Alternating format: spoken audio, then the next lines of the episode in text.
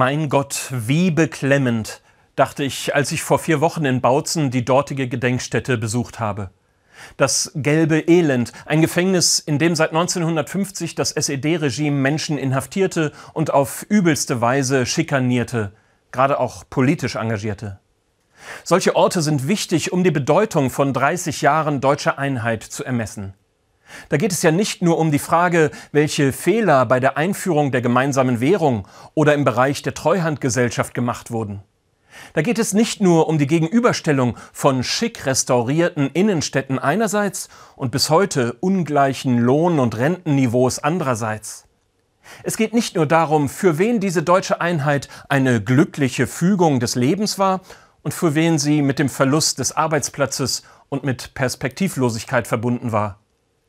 Zur Einordnung dieser 30 Jahre gehört auch, dass Menschen sich sehr, sehr unterschiedlich an das erinnern, was sie vor der friedlichen Revolution und dem Sturz des SED-Regimes erlebt haben. Im Erinnern treffen Menschen immer eine Auswahl, meist unbewusst. Die einen erinnern sich an Kinderbetreuung, an entspannte Feierabende mit Nachbarn und an ein weniger gehetztes Leben in der DDR die anderen aber auch an den überbordenden Militarismus mit seinem Drill in den Kasernen und dem Schießbefehl an der Grenze, an Jugendliche, denen Abitur und Studium verwehrt wurde, weil sie ihren christlichen Glauben praktizierten, an Umweltschäden durch Giftmüll und Abgase in den Industrieregionen, die sich heute kaum noch jemand ausmalen kann Wer versucht, sich eine Meinung darüber zu bilden, ob diese 30 Jahre für die Menschen in unserem Land insgesamt doch eher gut waren oder ob sie als eine Kette von Ungerechtigkeit und Verlusten zu bewerten sind, wird das eigene Erinnern immer auch kritisch hinterfragen müssen. Das gilt ja schon für die eigene Familiengeschichte und Biografie. Bleibt da nur der Blick auf die Urlaubserlebnisse und Familienfeiern, also auf das Schöne, oder erinnere ich mich auch an die Situationen, in denen ich gescheitert bin, in denen Menschen sich gegenseitig verletzt haben oder Dinge einfach nur peinlich waren? Das Erinnern ist schwierig. Das zeigt sich nicht nur darin, an was ich mich erinnere, es zeigt sich auch darin, wozu ich mich erinnere.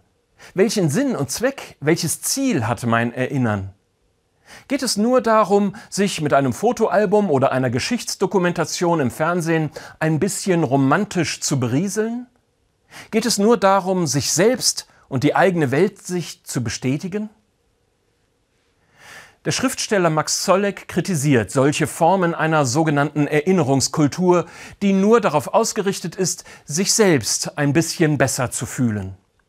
Ich glaube, das wäre eine toxische, eine das Leben letztlich mindernde Form des Erinnerns. In der christlichen Tradition spielt das Erinnern eine zentrale Rolle, aber eben nicht bloß als Rückbezug auf etwas, was vor 2000 Jahren irgendwo in der hintersten Ecke des römischen Reiches geschehen ist. Christliches Erinnern hat eigentlich immer einen ausdrücklichen Bezug zur Gegenwart. Es soll für die Wahrnehmung des Unrechts heute sensibilisieren. Es soll helfen, heutige Menschen, die zu Opfern werden, überhaupt sehen zu können. Es soll Kraft geben, um heute das Leben gerechter und solidarischer zu gestalten. Eine so verstandene Erinnerungskultur beschränkt sich eben nicht auf ritualisierte Staatsakte und Feierstunden, sondern bringt aktuelle Probleme zur Sprache. Sie ist nicht gefühlig und sentimental, sondern mobilisiert. Ein Erinnern bei dem das Unangenehme nicht ausgeklammert wird, nicht in der Vergangenheit und nicht in der Gegenwart. So ein Erinnern ist wirklich anspruchsvoll. Aus meiner Sicht aber dringend und notwendig. Einen schönen Sonntag und guten restlichen Feiertag.